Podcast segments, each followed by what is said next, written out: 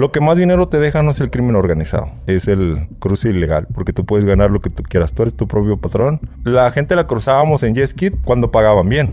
Cuando es normal la cruzábamos en una lancha. Por donde yo cruzo es media hora, hago media hora para llegar a, Estados Unidos. Agarramos gente que van de permiso, centroamericanos, haitianos, hondureños, salvadoreños. Agarramos a esa gente y sabemos que van a entregarse a migración. Le decimos, hey, nosotros los cruzamos, les cobramos poco, pero los vamos a aventar como carnada, ¿no? Nosotros le llamamos mandarlo al plato. Mientras a ellos los agarran por el lado izquierdo, nosotros por el lado derecho estamos cruzando a la gente que realmente va a pagar una lana. Migración sabe que por cualquier lado le vas a ganar. No siempre te van a agarrar. Por eso nosotros siempre les damos una clave. Le decimos, tú vas a llegar a tal lugar, tienes esta clave, nadie te va a molestar. También hemos trabajado con migraciones retirados. Él lo que hace es cobrarnos por cuidarlos. Ah. Tú cruzas a la gente y se la dejas a él. Y él se encarga de sacarla. Pero como las migraciones ya saben que él, es, que él fue migración, pues no lo van a revisar. Y muy buenas tardes a todos ustedes. El día de hoy les traigo un episodio bastante interesante que la verdad vale la pena que lo vean completo. Aquí me encuentro con una persona que se dedica a cruzar gente a los Estados Unidos. Coyote, pollero, aquí estoy con mi amigo, que le vamos a nombrar el flaco. ¿Cómo estás? Buenas tardes, ¿qué tal? ¿Cómo estás? Muchas gracias por la invitación. Amigo, pues gracias por aceptar y este episodio se va a poner muy bueno. Vamos a platicar muchas cosas, muchos mitos. Sí, claro que sí. ¿Cuánto tiempo dedicándote a cruzar eh, gente? Desde los 12 años empecé. 12 años. Sí. Una herencia familiar. Pues empecemos y platícanos cómo fue que te dedicaste a esto. Bueno, yo empecé, te digo, desde los 12 años. Empecé lo que era, estábamos en, en la orilla del río, ¿verdad? Yo, pues, una infancia normal, íbamos al río, viví siempre en Tamaulipas, lo que es a la orilla del río, bravo. Y un día llegó una persona y me dijo, este, ¿quieres ganar dinero? Y yo dije, bueno, pues sí, no hay ningún problema, va, pues estás morro, te vale queso. Me dijo, me dio un teléfono y me dijo, ¿sabes qué? Este, si miras a, los soldados, al ejército, llámame, ¿no? Y pues yo lo tomé como una manera de decir, bueno, pues voy a ganar dinero sin, sin hacer mal, porque no tenía la maldad, ¿verdad? La maldad que, que era. Y así empecé a trabajar, te digo, e, esa persona, yo no sabía quién era. Llegó, a, llegó te digo, a, dejarnos a varios eh, con teléfono y nos empezó a decir, ¿saben qué? Les doy 100 dólares por día. Sí, 100 dólares para mí, pues era mucho, ¿no? O sea, porque pues, estaba 12, 13 años, nos, era mucho dinero. Entonces, esa persona empezó a, a, decirnos, bueno, si viene el ejército, me marcan. Los soldados en ese tiempo traían el verde y traían el... Después cambiaron al al que era el de manchas, ¿no? El uniforme que es... Ajá, pero primero empezaron con el verde. Digo, estoy hablando de... Yo tenía 12, 13 años. Entonces... Este... ¿Se puede saber qué edad tienes actualmente? Ahorita actualmente tengo 35 eh, años. 35.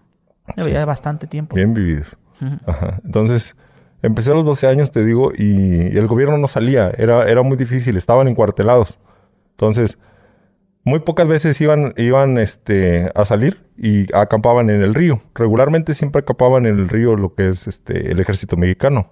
Entonces yo pues con el teléfono le hablaba, ¿sabes qué? Este, llegó el ejército. Pero yo no sabía a qué se dedicaban. Yo no sabía a qué se dedicaban ese tipo de personas, ¿no? Pero a mí me daban 100 dólares, nada más, por, por hacer la llamada. ¿Sabías que ya eras un halcón? No, no, no, no lo sabía. Porque para mí era algo como avisarle a un amigo ¿sabes qué? Llegó el gobierno, pero yo no sabía qué estaban haciendo. Poco tiempo me enteré después de que esa persona que nos, metió a trabajar a mí y a otros amigos, este, tenía problemas con, está buscado por la DEA, por el FBI. La DEA, digamos, más que nadie el ejército. Y empezamos, te digo, no sabíamos para quién trabajábamos y poco, poco a poco nos fue metiendo al, a trabajar, ¿no? Pero éramos como quien dice la primera guardia del río. Porque éramos, era lo que éramos, guardia del río, cuidábamos el río. Si llegaba el ejército teníamos que hablarle. A él, desgraciadamente, te digo, le mataron a su hermano en el río, lo, mató el, gobierno. Está, está, ¿cómo se llama? En el periódico, lo pueden buscar en internet. Este, a él le mataron a su hermano. Empezamos así a trabajar. Yo no me di cuenta de lo que era, ¿verdad? Entonces empecé en una herencia familiar, te digo, eh, mi abuelo, mi papá se dedicaban a, cruzar este, ilegales. No se hablaba otra cosa en mi casa que no era, pues, ilegales, ¿no? Cruzar ilegales, cuál era la manera de cobrar, cuál era la manera de trabajar. Muchas las veces, este, pues no, creo que todo te, te acostumbras a todo menos a no comer.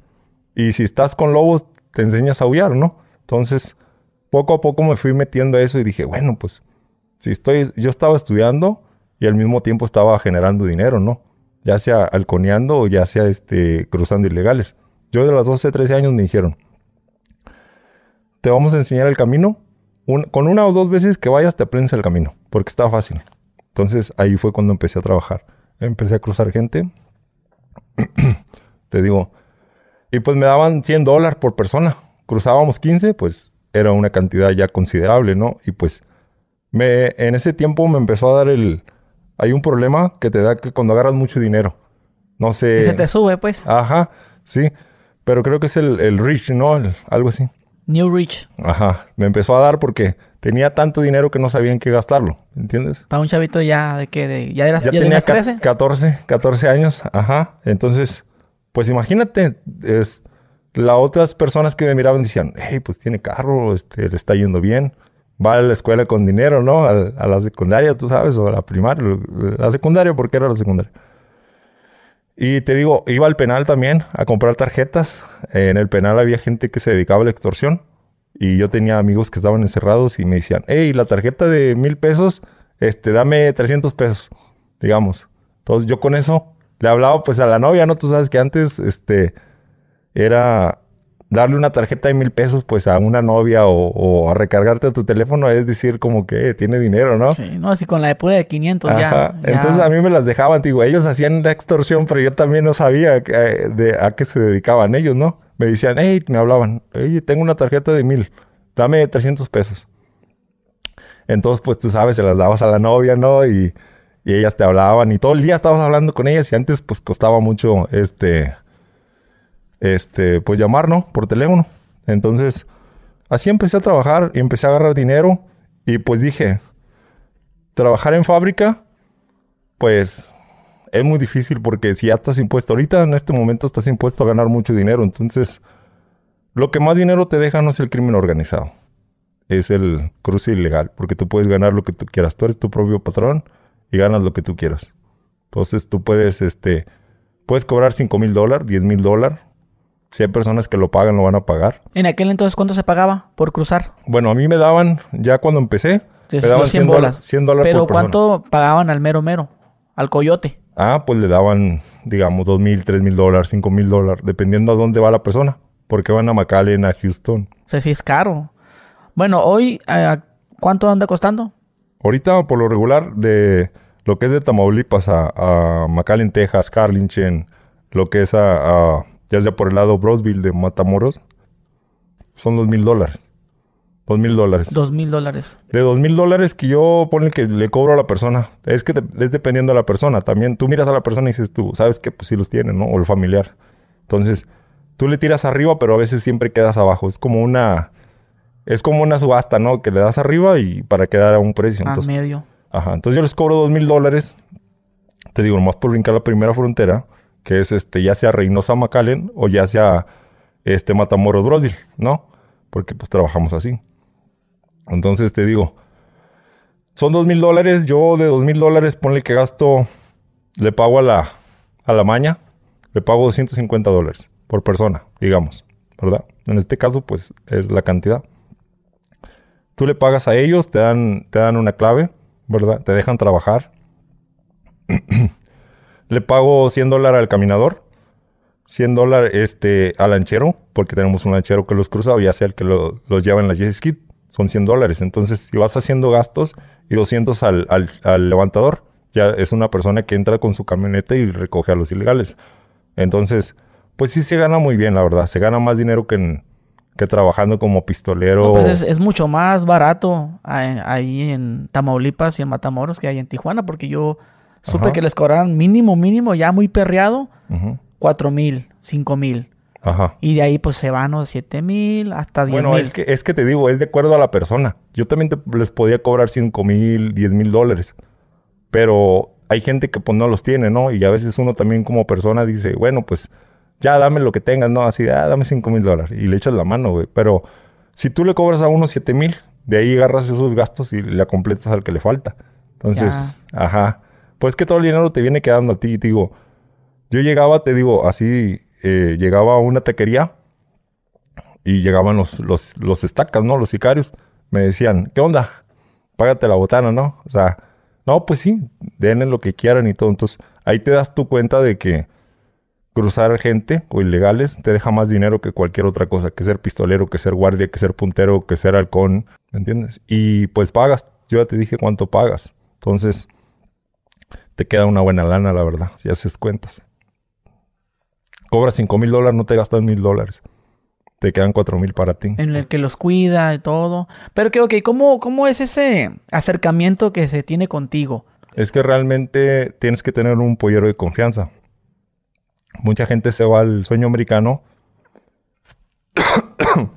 se va al sueño americano y, y, piensa, no, pues nomás me cruzo el río, pero realmente no. Hay halcones en el río también que no te van a dejar cruzar. Se llama guardia del río. Estás corriendo un riesgo de que te puedan golpear o te puedan robar. Por eso es más preferible irte con un coyote Ya. que irte tú solo. Entonces, agarras un coyote de confianza, pero te digo, así como hay buenos, hay malos también. Hay coyotes buenos y coyotes malos. Entonces, tienes que tener un coyote de confianza. Mucha gente se desespera y no piensa sacar la visa. Mucha gente piensa que con el simple hecho de, de decir, me cruzo el río, ¿verdad? Ujú. Pero pues te digo, migración, si eres menor de edad, en este caso cuando yo trabajaba que era menor de edad, pues nomás me agarraba migración y me regresaba. Podía, podía cruzar 20, 30, 50 personas en una noche, porque era lo que hacíamos. Y como eres menor de edad, no te pueden juzgar ni en Estados Unidos ni en México, porque eres menor de edad. Y era, era donde aprovechábamos nosotros. Y cuando caía, por ejemplo, la, la migra, Ujú. a ver, ¿quién es el bueno? El No. morro este. No, lo que pasa es que nosotros también los terapeábamos antes. Le decíamos a la gente, le decíamos, vamos todos juntos, pero nadie nos lleva. Siempre, siempre, siempre, siempre era así. Yo siempre les decía, vamos todos juntos, pero nadie nos lleva. ¿Por qué? Porque si agarran al coyote ya no los voy a volver a cruzar. Porque ya no va a haber coyote. Pierdes tu dinero. ¿Me entiendes? Entonces la gente pues no decía quién era el coyote. Y pues uno siendo menor de edad, pues te decía la víctima, ¿no? No, pues yo no sé, nos abandonó el coyote y tú eres el coyote. ¿Entiendes? Ya, ya. Inmigración, bueno, pues ya, te llevaba a migración en las oficinas y te daban un lonche. Pero el lonche pues no trae ni, ni mayonesa ni nada, es un, es un pan con un juguito. Los que han estado en migración Las saben. famosas galletitas esas. Ándale. Entonces, a mí me ha pasado, güey, que llegaba yo a migración y había, había fotos de mis compañeros o amigos que ya estaban ahí como que se busca. Si lo miran otra vez, lo encierran. Y yo llegaba y les decía en, en, en mi colonia, les decía, eh, güey, allá estás en, en, en las oficinas de migración, no, ya no cruces, güey, porque ya te van a enganchar. Entonces era como que nos advertíamos. Ok, Ajá. ok. Entonces, Ajá. eh, se cruza Ajá. el río Bravo y después, ¿cuánto ma- más para adentro? No, bueno, ahí te va. Algo, yo- ¿cómo, cómo es? A ver. Lo que yo- como yo empecé, yo hacía todo el trabajo. Yo, este, a mí me los daba un jefe antes de, de ser, ahora yo soy mi propio jefe, pero antes yo empecé como guía, como tú lo dijiste. Me daban 100 dólares por persona, pero si eran 15, pues 1500 dólares. Si eran 3, 300 dólares, o sea, dependiendo. Pero siempre íbamos dos, uno enfrente y uno atrás, checando con el teléfono, puro teléfono. Entonces a mí me daban 100 dólares por persona y yo lo que hacía era que yo le decía, ¿sabes qué, güey? Yo sé manejar en Estados Unidos déjame una camioneta con las llaves abajo del tapete. O sea, yo caminaba a esa gente, la gente la cruzábamos en jet ski cuando pagaban bien. Cuando es normal la cruzábamos en una lancha, se le llama lanchero. La cruzábamos en una lancha y pues él le daba 100 dólares. Al lanchero le da 100 dólares por persona. Él te cruza, pero ya él ya hizo su trabajo, ¿no? no se mojan, tú te los llevas caminando. Por donde yo cruzo es media hora. Hago media hora para llegar a, a Estados Unidos. Salgo atrás de unas tiendas, unas tiendas de ropa o carne, también le llamamos carnes. Este, y ahí uno recoge el levantador. El levantador es un chofer con un carro y él pone guías o, o sea, pone punteros, digamos, o pone mm, un halcón, digamos, en Estados Unidos, ¿va? Para que no venga migración. Y ya cuando llegaba el levantadero le decía, déjame la camioneta con las llaves en, abajo del tapete. Y yo mismo levantaba a la gente, yo mismo me la llevaba, ¿no? Entonces yo me la llevaba y la entregaba. Siempre íbamos a, a tiendas, siempre entregábamos a los familiares en tiendas. Le hablaba así, hey, ¿sabes qué? Aquí tengo tu familiar, ¿qué onda? ¿Pasas por él o, o qué rollo? Bueno, pues ya pasaban por él y entregabas, así es el cambio, ¿no? Cambio de troca a troca. Tal cual, así como en un Dennis, como sí, en un sí, sí. Lo, lo hacíamos en un HB, en el HB de la 10, te puedo decir. En la tienda del Globo, que es muy famosa también. En, Sí, en Brownsville. a ver, primero que se sube el familiar. O sea, ¿cómo- ¿cómo es esa ne- eh, la negociación cuando entregas al, al al Bueno, familiar? ¿Cómo es? Por lo regular es que ellos ya pagaron. Ellos ya pagaron. O sea, si no pagas, tú no te acercas a la plaza. No, no, pues no, porque hay- hay- nos ha pasado que hay gente que también se pela, ¿eh? Nos ha pasado que hay gente que no paga y, y cuando vas a hacer el cambio de troca a troca, pues se pelan y ya no puedes hacer nada. ¿Me entiendes? Sí ha pasado. No vas a andar persiguiéndolo por 100, 200 dólares. Entonces, es que se vaya. Entonces, lo que hacíamos era hablar al familiar y si le digo, ¿qué te queda más cerca? ¿Sí? Para entregarte a tu muchacho. Nosotros, nosotros a los mojados o a los ilegales, no sé si se puede decir en YouTube, le llamamos cajas. La caja es la palabra clave para, para decir que llevas a una persona. Entonces le decimos, hey, tengo una cajita, dos cajitas, tres cajitas, cinco cajitas. ¿Sí? Entonces tú dices, hey, traigo una cajita, ¿qué te parece? Te miro en tal tienda, ¿no? Para que si alguien está escuchando, no sepa lo que estamos hablando. Entonces ya llegas, entregas al familiar y ya terminaste tu trabajo. Caminar y entregar. Si van hasta, hasta, hasta cierto punto. ¿El familiar cómo paga ese dinero? ¿Lo deposita a una cuenta? Sí, sí, de, de hecho tiene que depositarlo ya sea por Western Junior o MoneyGram. Pero nosotros no usamos nuestros nombres, ponemos a una tercera persona. Le pagamos a una persona para que cobre el dinero. Que lo cobre en México. Exactamente. Entonces, o sea, la- pero lo, quien lo paga es la gente que está dentro En de es- Estados Unidos. Sí, sí, los familiares. Siempre los familiares van a apoyar al- a la persona inmigrante que va a cruzar. Entonces siempre le decimos, ¿quién va, va a responder por ti? Muchos traen su dinero y lo pagan ellos. Muchos dicen, no, pues mi tía o mi mamá. ¿Sí? Ok. Y luego ahí perdemos nosotros también porque le pagamos a la persona que va a sacar el dinero en Western Junior MoneyGram. Le pagamos, ponle que le damos 50 dólares por prestar el nombre, ¿verdad? Para dar una cantidad, porque a veces es menos, a veces más, dependiendo el, el coyote. Entonces, le decimos, ¿sabes qué? Te van a, te van a depositar 2.000, 2.500 dólares, ¿verdad? Esa persona ya sabe que ese dinero va destinado para pagar la cota y pagar el traslado del, del inmigrante, ¿no? es una tercera persona, pero también está involucrada. Aunque quiera o no quiera, está involucrada. Viene, te entrega el dinero, pero pues también tú debes de saber que cuando te mandan el dinero, ya se frío el mexicano. Cuando a mí me llega el dinero, yo tengo que pagarle en americano, tengo que comprar dólares. Entonces pierdo, pierdo un poco Por de la, las por la, la divisa, Simón. Exactamente. Entonces, y te digo, al pagarle al cártel, ellos, ellos, a ellos no les importa cómo consigas el dinero. Ellos quieren su dinero, ¿no? Entonces, ¿Cuándo se le paga el cártel? si tienes un buen padrino, son 250 dólares por persona. Si no, te pueden cobrar 500 dólares por persona para que te den una clave y te den acceso a, pues, a cruzar el río, ¿no? Porque en el río hay guardias. El río es muy grande. No, no, no es este, tan grande. Puedes cruzarlo, hay lugares donde puedes pasar y el agua te llega aquí al, al pecho, ¿no? Sí, pero la idea es no llegar mojado. Y rápido. Exactamente, que no te mojes. Sí, pues imagínate, o sea, si vas cruzando y luego te agarra un Border Patrol mojado y... Nos ha pasado, te digo, bueno, mi modus operandi es, hay un árbol donde ponemos gente arriba, para, es un checador. Él puede estar viendo toda la frontera. Puede estar viendo si viene migración del lado izquierdo o del lado derecho, porque nomás hay una entrada binoculares. de visión nocturna. Usamos binoculares de visión nocturna. Actualmente ya usamos drones también. También. eh, el mexicano siempre va a buscar la manera, ¿no?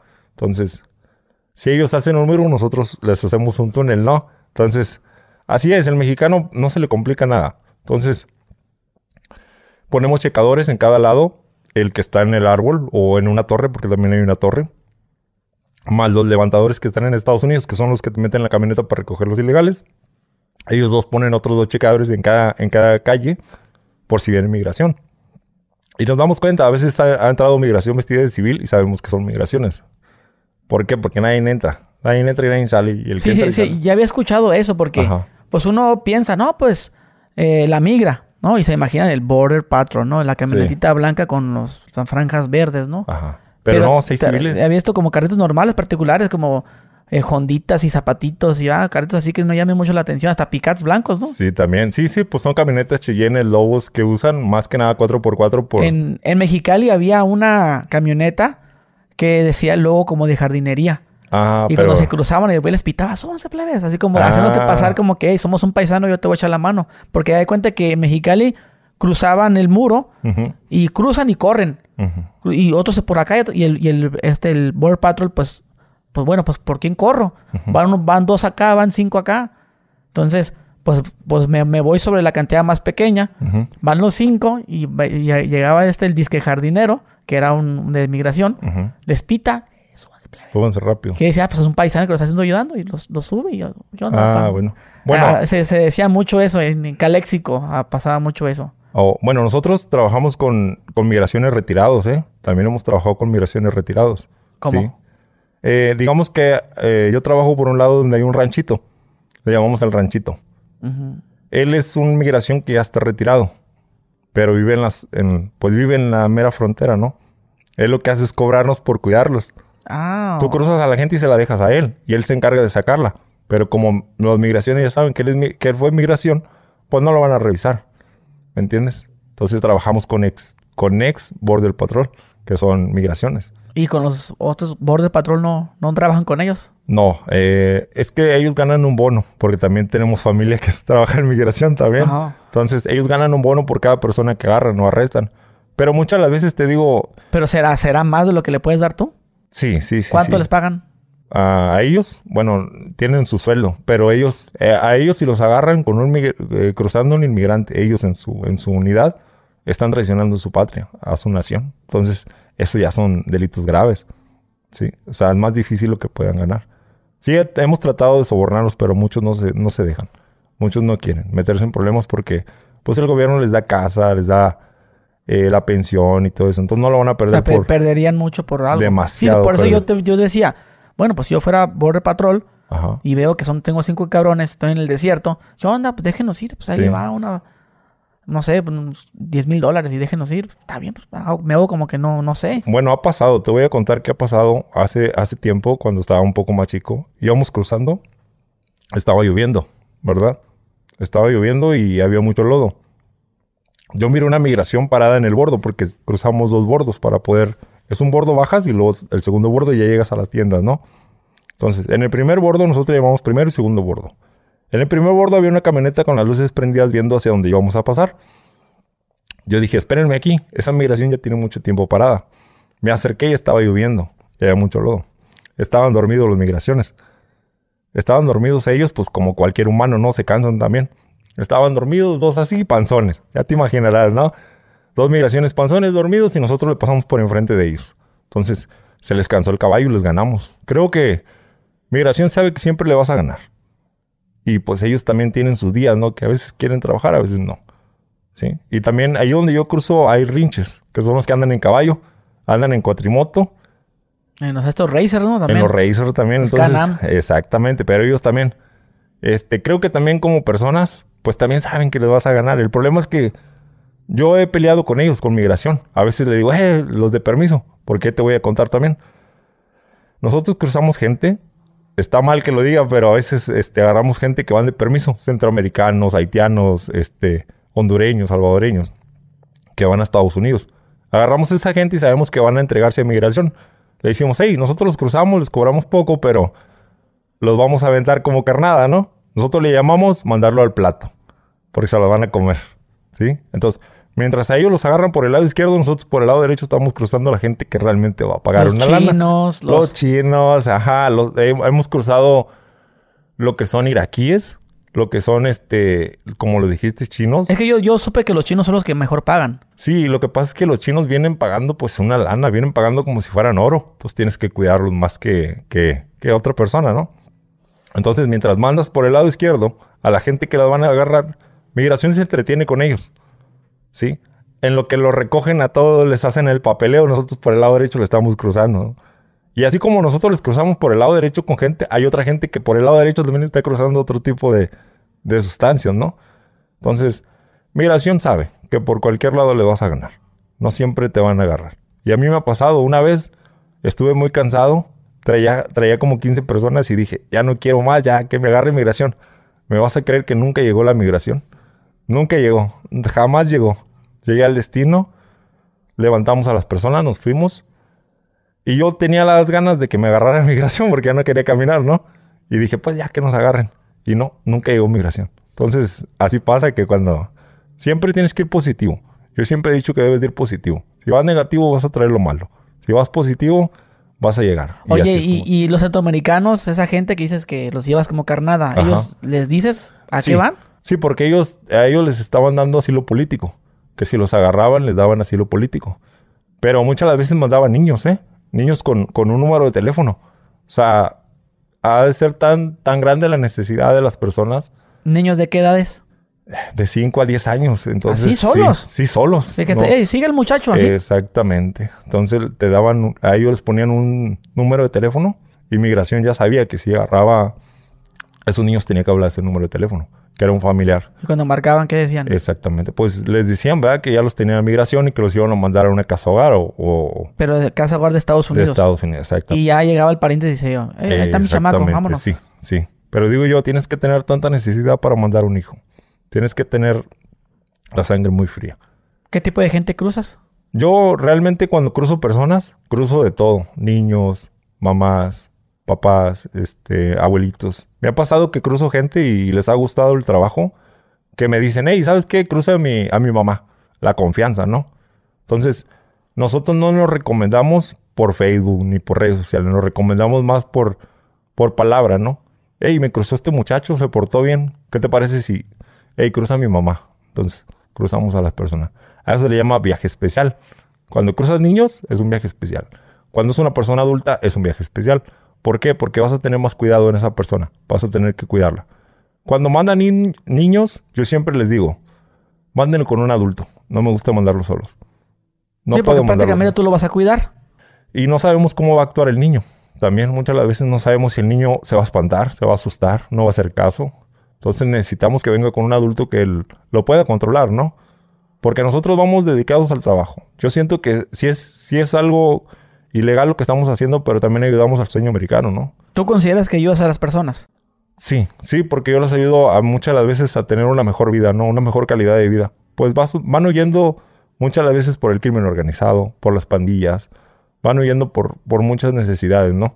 Entonces, yo considero que estoy ayudando a una persona y me ha pasado que muchas de las veces las cruzo y me hablan. Cuando necesites un vaso de agua, aquí estamos. Se ponen a tus órdenes. Gente- ¿Agradecidos? Gente, pues? agradecida, exactamente, que tú la cruzaste. Y pues te hablan, ¿no? Te dicen, ¿sabes qué? Oye, cruzaste, me cruzaste a mí, ¿no? Cruza a un familiar. O sea, la confianza. De ahí viene la palabra de que te mandan niños porque tienen la confianza de que no, no va a pasar nada. La mayoría de las veces, ¿por qué la gente se quiere ir a Estados Unidos? ¿Siempre es por, eh, por el sueño americano de ganar dinero o siempre también es por lo que mencionas de problemas con el cártel? Pues muchas, lo secuestraron o no sé.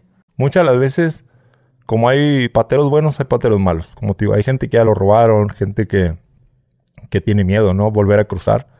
Este, y no tienen un patero de confianza. Pero pasa de que en sus países como el hondureño, el salvadoreño, pues las pandillas, ¿no? Y la Entonces, pobreza. Y la pobreza, sí, pues va- vas a hacer una mejor vida, ¿no?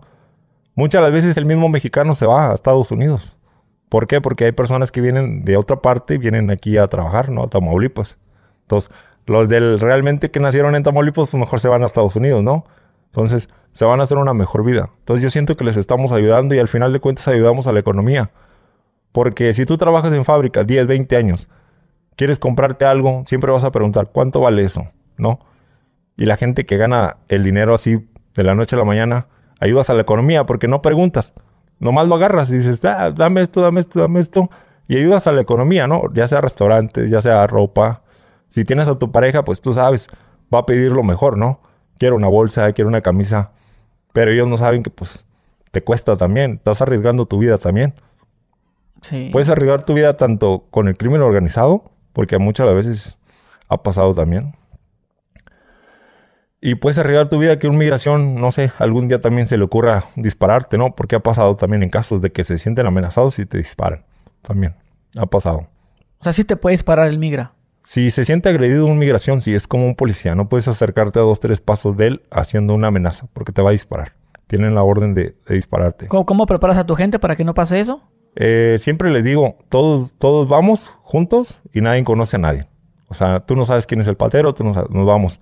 Si un migración te dice, este, párate, sigue corriendo, ¿no? Pero ya si esa, si tú quieres agredir a la migración, le digo, no lo hagas porque te puede disparar o te puede hacer daño. Sí, de que se te haga fácil que agarrar una piedra y, y levantársela No. y acércate y te... Sí. No, y también traen perros, ¿eh? También traen K9. También traen perros. de, de- de hecho, Sí. siento que si le pegas al perro, el, el, Sí, es un delito. el- él te puede disparar. Sí, eso también sí, escuché eso. Sí, porque el, el perro para ellos ya es un agente también. Es un agente de migración y ya es un policía. Y cuando se va el perro atrás de ti, ¿te va a, que a morderte, a someterte? O sea, ¿qué, qué, qué, qué te hace el perro? Lo- lo- el perro lo que hace es el morderte e inmovilizarte. ¿Sí? Y el policía al mismo tiempo que te está mordiendo el perro, también al mismo tiempo lo que hace es apuntarte con el arma, ¿no? Entonces, o te pueden activar o, te pueden dar una descarga eléctrica también. Muchas de las veces usan las Dazer. También. Es una pistolita, ¿no? Que tiene como... Sí. Y a mí me ha pasado, te digo que hay migraciones también que nos dejan, nos dejan cruzar. Hemos cruzado la frontera. No tardamos ni 10 minutos en lo que llegamos a la casa cuando ya está rodeada la casa.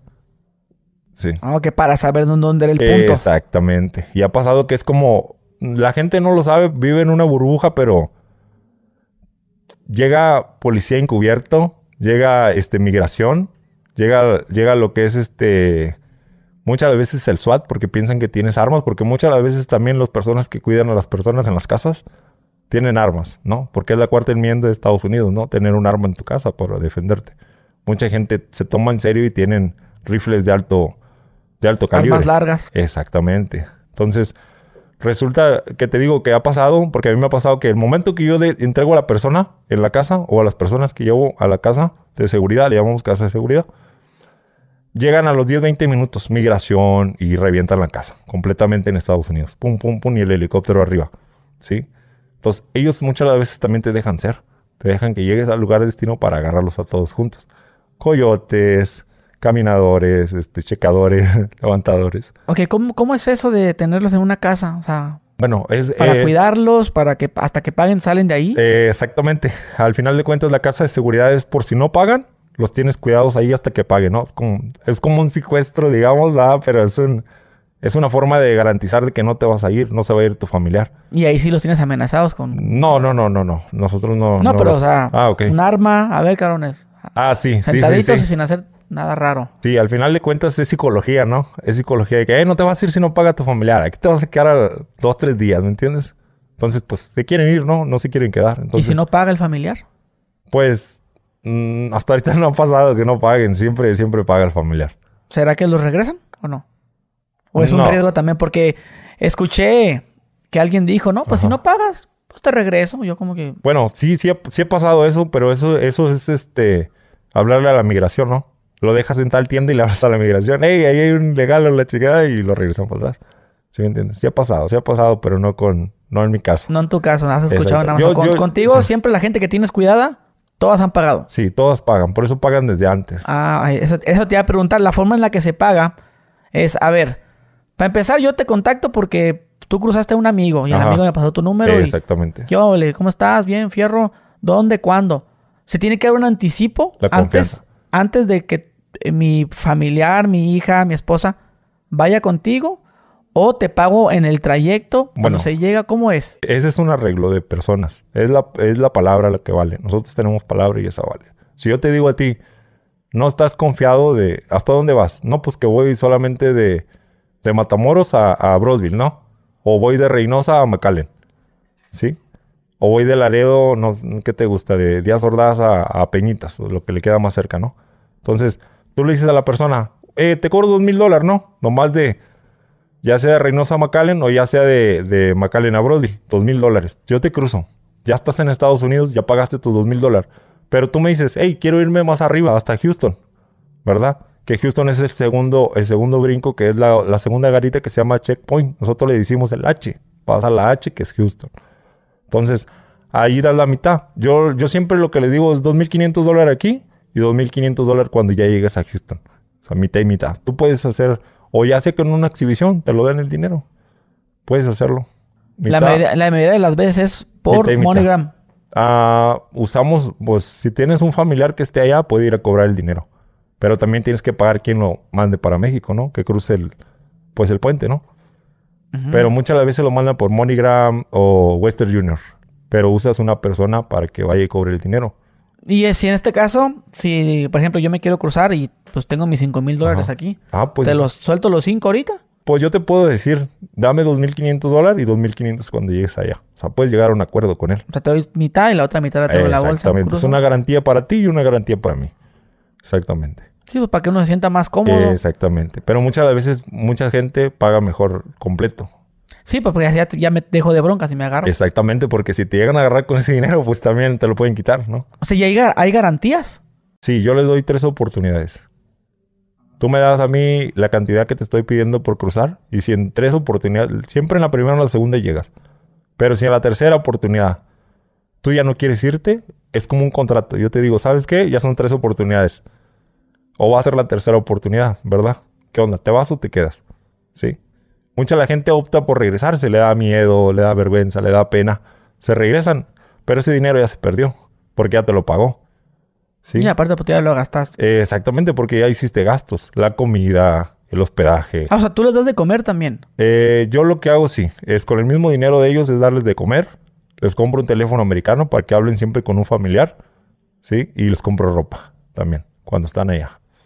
Porque no me gusta que anden ¿Pero un teléfono para cada quien o teléfono te- para no, todos? un teléfono para cada quien. Hay teléfonos económicos que valen de 20, 30 dólares, ¿sí? Con un mes de saldo, digamos. Ya sea cualquier compañía americana. Se la doy y está en contacto con el familiar. Pero a veces también te trae problemas porque el familiar te está marque y marque día y noche. ¿Cómo está mi hermano? ¿Cómo está mi tío? Muchas de las veces, si tienes 15 personas, imagínate, te hablan 15 personas diferentes. Sonadera. Exactamente, te estresan. A mí me ha pasado que lo que yo hago es trabajo y para desestresarme me voy de vacaciones. Mazatlán, digamos, Acapulco. ¿Sí? Te vas a lugares donde dices tú, ya me quiero desestresar un buen rato, ¿no? Entonces, les cobras a ellos y les dices, bueno, pues vamos a trabajar en tres días, ¿no? En lo que los cobra. Porque la gente piensa que los tienes tres, cuatro, cinco, seis días, ¿no? En una casa. Pero la- lamentablemente es que de aquí en lo- los familiares trabajan, ¿no? Entonces te dicen, "Ya- tú ya agarraste a la persona, ¿verdad? Tú ya fuiste por ella a la central, porque llegan a la central. Antes de llegar a la central le damos una clave, ¿no? Pero nosotros ya estamos garantizando que tenemos que pagar ese dinero. ¿Me entiendes? Entonces, muchas de las veces los familiares dicen, "Eh, mañana te deposito. Y ya llega mañana y no te depositaron. Ya batallaste, ¿no? Tú ya tienes una persona que está esperando ese dinero. Entonces, muchas veces ahí es donde tardamos en cobrarlos. ¿Sí? Cobrarlos. Y, y luego se quejan de que es que ya son cuatro días y no has pasado a mi, a mi familiar. Bueno, pues, ¿cuándo me, me mandaste el dinero? No, pues hace dos, tres días desde que llegó. Bueno, pues nosotros tenemos un lema que se llama chivo pagado, chivo brincado. Ese es el lema que tenemos. Ok, mencionas lo de la central de autobuses. Ajá. ¿Por qué la gente dice que cuando llega a Reynosa, a todos esos lugares, al bajar, está gente preguntándote, a ver, ¿dónde eres? A ver, pásale para acá. Bueno, Foto eso de tu es- credencial y te- la, la gente, bueno, la maña, supongo. Ajá, Sí, son guardias. Te preguntan, ¿y a qué vienes? ¿Con quién? ¿Dónde? Y te interrogan demasiado cuando llegas a esas centrales Lo que de esos lados. Lo que pasa es que es a lo, es a lo que yo te digo. Te, te catalogan por tu vestimenta. Sí, si vienes. Sí, me, con me- mochila. me- me contó un güey que iba a ver a su novia. Ajá. Y ya lo, ya lo tenían ya casi arriba de una camioneta. Es lo dejaron que- ir, pero... Es que está coludido también los taxistas de la central. Ellos tienen la orden de que cualquier persona que miren sospechosa tienen que llevarlo con, con un halcón, ¿no? Para investigar de dónde vienen y a dónde van. O con quién van. Por eso nosotros siempre les damos una clave. Le decimos, tú vas a llegar a tal lugar, tienes esta clave, sí, y nadie te va a molestar. Pero hay gente que viene sin clave y ahí es cuando un cartel los, los recoge, ¿no? Y los cobran ellos. También es, es así. Sí, es que sí, sí me dijo, pues es que yo no me hacía ver a la, a la morra esta y... Ajá. A ver, levantaron. dime la verdad, ¿qué vas a hacer? Ajá. ¿Vienes a trabajar con quién? ¿Qué traes? ¿Te, te vas a cruzar? ¿Qué vas a hacer? Sí, Y, sí. pues, ninguna de las tres. Es que como es frontera, están más al... Sí, pues alguna una de esas tres cosas quieres hacer. Sí. Vienes a mejor a, hacerte, hacerte una misión, como ya se escucha también, de que Sí. Tijuana agarraron un chavo que venía de, de Tamaulipas precisamente Sí. y venía por encargo a, a remangar a alguien allá. Bueno, es que ese es el detalle de que así se meten también el crimen organizado contrario. Se meten así, De haciéndose, uno. haciéndose pasar por ile- ilegales. Entonces, es un control, es un filtro. Lamentablemente, te digo, es un mal, pero ni modo, tiene que existir, ¿no? Es un, es, es un mal porque te digo, también hay reglas, ¿no? También ellos tienen reglas. No robar, no matar, no secuestrar, no violar. Son reglas. Que si tú las rompes, va- sabes lo que te espera, ¿no? O sea, y, y tú ahorita trabajas independiente. Dice, ah, ya no recibes los 100 dólares cuando tenías 12, 15 años, ¿no? ahor- ahorita lo que yo hago es, yo los cobro, ¿sí? Y yo pago los gastos que son. Los de 5 mil dólares, ¿cuánto te... De, si me cobras a mí eso, Ajá, 5 mil dólares. Bueno, ¿cuánto te quedas tú? Ok, ponle que haciendo gastos, o sea, en las dos fronteras o en una. Podemos hacer el desglose. A ver, déjame, déjame sacar la calculadora y tú me vas haciendo el desglose de cómo es lo que tú gastas para que sea algo más exacto. Ajá. Un pollo, 5 mil dólares. Ajá. ¿Menos? Bueno, quítale lo- la, la primera frontera, ponle, no le pongas 5 mil, ponle 2.500 dólares. Ok, do- Ponle. do- dos 500 aquí. Ok, 2.500 dólares, 2.500 dólares. Quítale lo que son 250 de la cota. De la maña, Sí. 250. Ajá. Menos 100 del caminador. Menos 100. Menos 100 del lanchero. Menos 100 del lanchero. Ajá. Menos 200 del levantador. Menos del 200. ¿no? Es en la primera garita. ¿Cuánto queda? 1850 Dólares. dólares. Ajá. ¿Y ahora cuánto está el dólar? Al- Actualmente. Bueno, pues a- al final. Pero ese es de una sola. Sí, de una sola persona. Ok, ¿cuántas cruzaste la última vez? 15. Siempre trabajamos entre 10, 15. 15, ok. Multiplicamos 1850 dólares por Ujú. 15 personas. Son 27,750 Ajá. No, eh, lo estás contando Dólares. por persona. Ah, ok. en dólares. Ok. Oye, Siri. ¿Cuánto es 27,750 dólares? Bueno, aquí me dijo. Bueno, pe- esperaba que me lo dijera con nota de voz, pero. Pues son 499 mil. Bueno, medio millón de pesos. Medio millón de pesos, exactamente. Y se ha pagado la cota de un millón de pesos también. Hemos ido a pagar las cotas de un millón de pesos. O sea, el dinero se lo juntas al cartel. Exactamente. Se lo juntas que cada quincena, cada mes. Es que ellos te hacen una lista. Ellos te dicen, ¿cuántas personas cruzaste en esta semana? 15. Bueno, me debes lo de los 15. ¿Mm?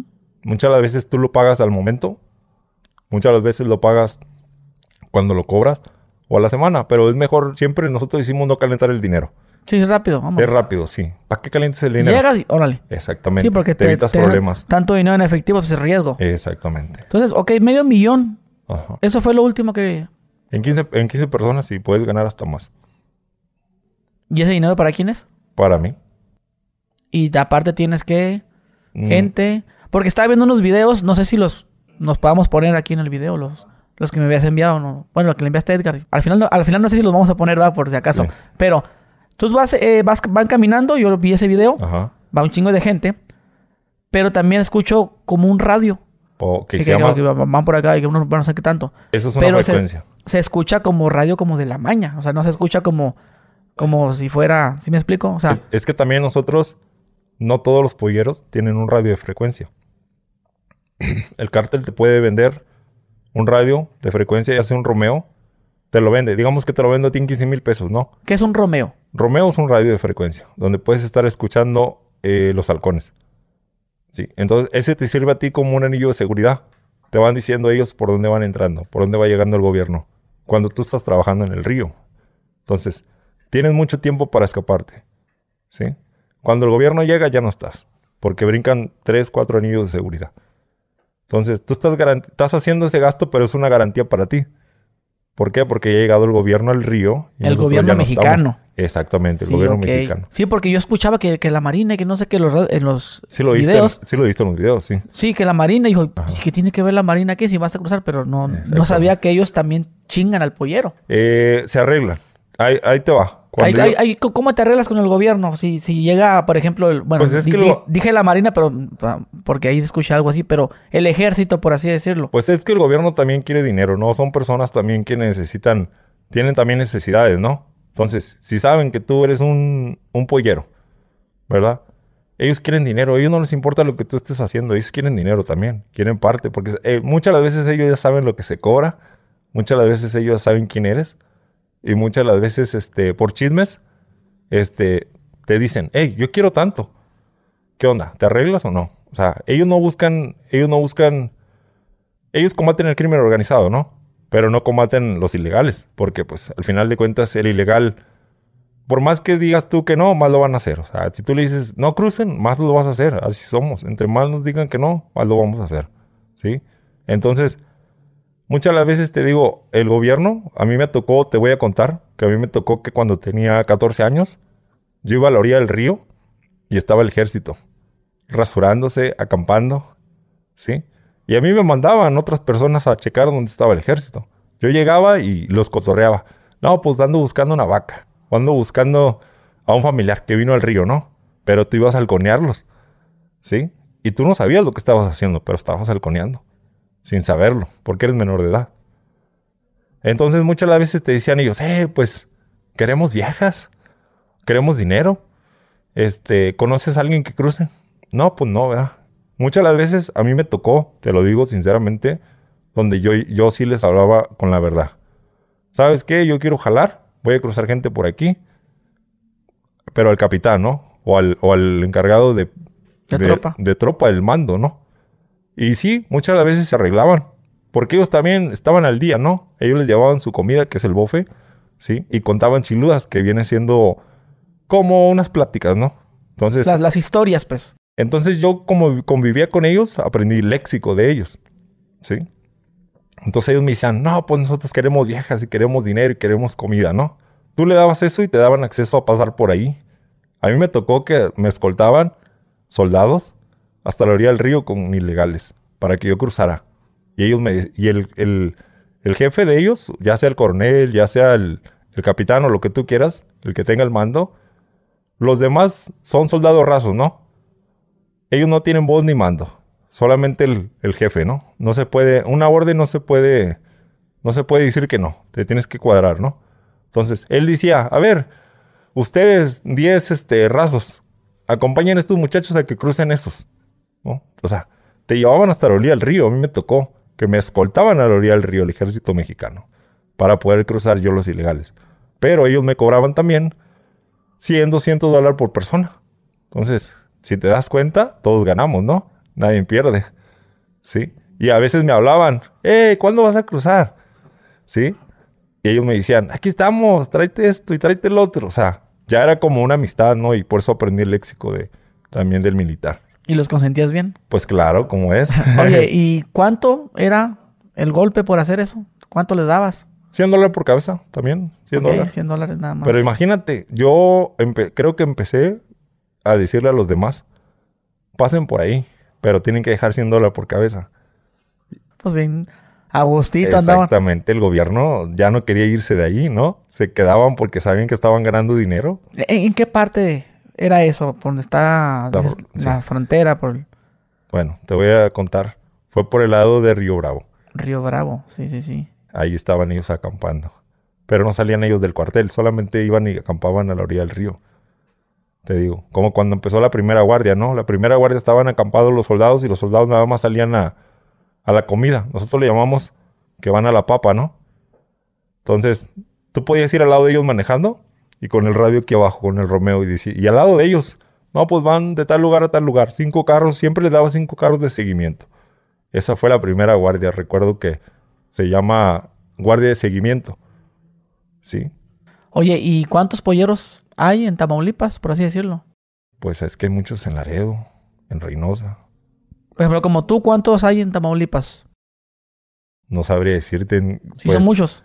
Pues es que, ¿O están escondidos? no, pues es que te digo, realmente, si tú miras que hay dinero, detrás del miedo está el dinero, ¿no? Entonces, si tú miras que le está yendo bien a tal fulano, quieres saber... ¿Hacer lo mismo? Hacer, hacer lo mismo. Sabes que le está yendo muy bien. Pero será, tu, será tu competencia. Sí, exactamente. ¿Y Pero tú qué haces con esa competencia? Pues muchas de las veces existe la envidia. A mí me ha pasado que a mí me han reventado dos casas, De seguridad que he tenido con personas. Me han reventado por envidia de otros pateros. Te ponen el dedo con el gobierno. Y el gobierno llega y te roba y te revienta y te quita. Entonces vuelves a empezar de cero, ¿no? Me ha pasado ya dos veces. Entonces, ahí es cuando tú... Yo siempre he dicho, lo que haga la mano izquierda que no se entere la derecha. Siempre. Si vas a hacer algo, hazlo tú solo. No, yo no sabía que había envidias también entre los polleros. Entre lo- los que venden drogas, sí, va, obviamente, las tienditas y todo eso.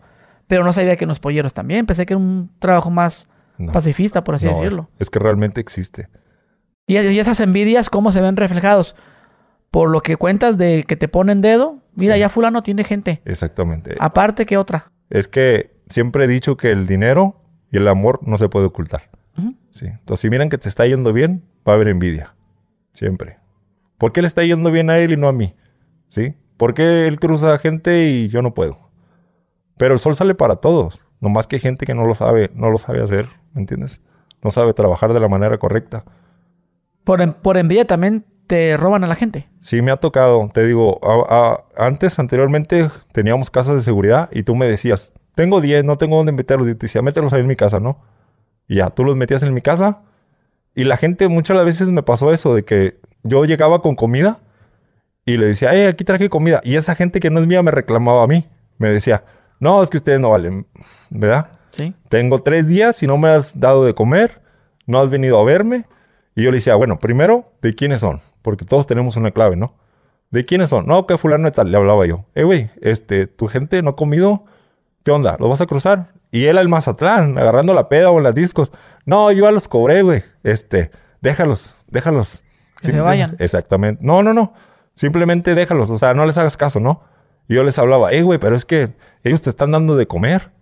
El dinero que estás gastando tú es el dinero que ellos te dieron a ti para cruzarlos, ¿no? Pero ellos se lo gastaban. Entonces ahí empiezan las envidias. Yo les daba de comer de lo, de lo que yo agarraba, les daba de comer a ellos. Los trataba bien. Y había gente que me decía, oiga, ¿y si nos vamos con usted? Le digo, es que no puedo. Porque yo estaría robándole gente al, al otro coyote, ¿no? Ah, o sea que también eh, existen las famosas colaboraciones. Exactamente. O sea, de que si yo te digo, oye, ¿qué onda, flaco? Tengo aquí gente, pues. Y tú me haces paro, te, lo, te presto aquí mi, mi casa Ajá. sí. para que los metas, nomás. Exactamente. Y los muebles también los prestamos también. También para mover. Aquí tengo mi chofer y. Exactamente. Una ven, ten- tengo una ven, ¿sabes qué? No la estoy ocupando. ¿Quieres trabajar? Sí, súbelos y llévatelos. Sí. Simón. Entonces, hay colaboraciones también, pero también hay envidia. También. Y muchas de las veces te digo, En mira, las van, en esas, las blancas, las que son de 18 pasajeros. exactamente. sí, había, había en Mexicali gente que se disfrazaban como de que estaban en la fábrica. Ah, ya. Para poder pasar de pasar. Ah, pues vamos a la fábrica.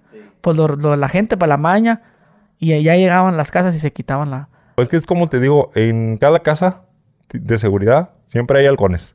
O sea, agarras un halcón del cártel, pero tú le pagas, ¿no? Y él te pasa la información que él está escuchando, te la pasa a ti también. Entonces, es un anillo de seguridad para que no te revienten la casa. Es un gasto también que estás haciendo. Es que todo es gasto, todo es gasto, pero también es estrés. Te digo, yo, yo me estaba quedando pelón por el estrés. Me hablaban los familiares. Es que muévelo. Es que no lo has movido. ¿Cómo va el camino? Le digo, apenas estoy trabajando. De este, apenas voy a llegar al río, ¿no? Ya te estaban hablando. No, es que ya necesito que estén aquí, que no sé. O sea, te presionaban tanto que muchas de las veces dices tú, déjame trabajar, ¿no?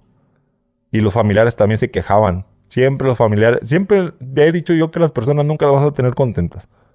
¿Sí? Si las tratas bien, cualquier cosa se van a enojar. Si las tratas mal, lo mismo. Entonces, el familiar oye lo que quiere escuchar, ¿no? Pero realmente no nos dejan trabajar muchas las veces. Le dices tú, oigan, apaguen los teléfonos, no los usen tanto. Porque también migración tiene sensores. Ya, también tiene inhibidores de señal también.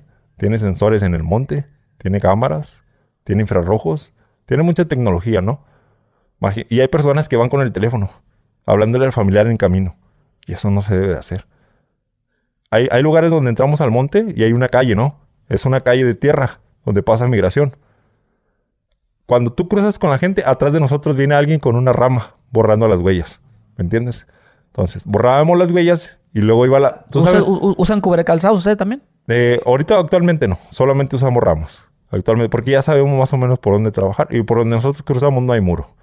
Entonces, está más fácil. Entonces, muchas ¿Qué de las hay? veces... ¿Así una alambre púas o, o nada? Eh, pues a muchas de las veces mandamos soldadores para que tumben, tumben este, el muro, ¿no? O sea, una reja, hacemos una, una reja falsa y por ahí los cruzamos.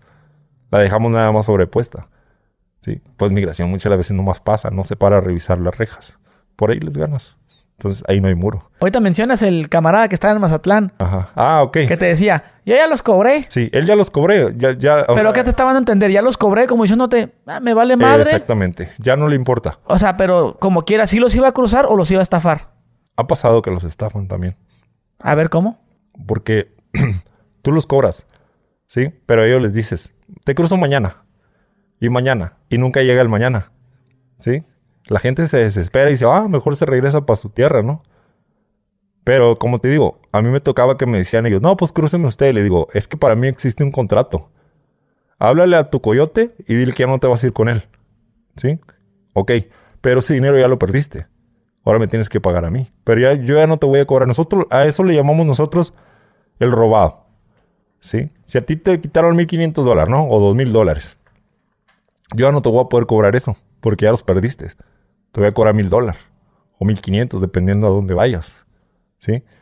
Pero, pues ya tienes una garantía de que vas a cruzar conmigo, ya no con esa persona. Y muchas veces me pasaba eso, que se querían venir conmigo por la manera de trabajar. Porque ellos decían, tenemos tres días y en tres días tú ya cruzaste tres personas. O sea, diferentes, O sea, ¿no? tres vueltas. Exactamente. Y pues ahí era, ahí era la envidia. Porque luego ellos ya se gastaron el dinero y luego decían, es que aquel vato ya me robó a la gente. ¿Entiendes? Y ya tú eres el malo. Siempre, siempre vas a ser el malo en la historia contada por otra persona. Siempre. Ese es el, el gran detalle. Y ahí viene la envidia. Muchas de las veces te digo, yo guardaba gente en la bodega y le hablaban al gobierno y me reventaban. ¿Entiendes? ¿Quién más sabía de eso? Solamente los compañeros. Y te digo, lo que hace la mano izquierda que no se entre la derecha. Y yo lo que yo lo que hago, lo que hacía anteriormente era el dinero que yo juntaba, iba a los hospitales a entregar comida, pizzas, hot dog, hamburguesas, porque yo pasé por eso también. Estás en un hospital y no tienes cabeza para trabajar, más que estar con, con un pariente, ¿no?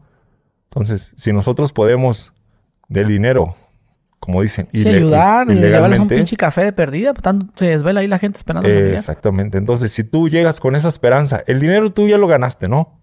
Pero yo, yo te soy sinceramente, yo me puedo comprar un carro, pero a las dos horas se me quitan las ganas. La emoción, se me quita la emoción. Pero si yo puedo ayudar a una persona, eso va a ser para siempre. ¿Me entiendes? Porque estás haciendo un ilegalmente un dinero, pero estás haciendo un bien también. Entonces, yo, yo siento mejor ayudando a la gente. ¿Sí?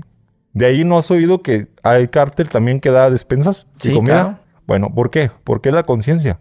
La conciencia no te deja tranquilo. Tienes que hacer un bien con ese dinero. ¿Sí? Porque nosotros que creemos en San Judas Tadeo, creemos de que si haces algo malo, tienes que hacer algo bueno.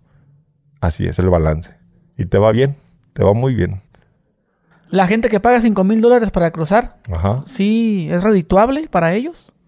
O sea, ya que están allá, o sea, sí, sí, sí, sí lo recuperan con el trabajo que Sí, hacen allá. trabajando. Puedes trabajar en el roofing, que es poniendo tejado, y pagan bien. Pero pues es una chinga, ¿no? Pero recuperas el dinero, recuperas el dinero. Normalmente, el tallo es ¿cuánto tiempo, cuánto tiempo la gente lo recupera? Los 5 mil dólares. pues mucha gente pide prestado, ¿no?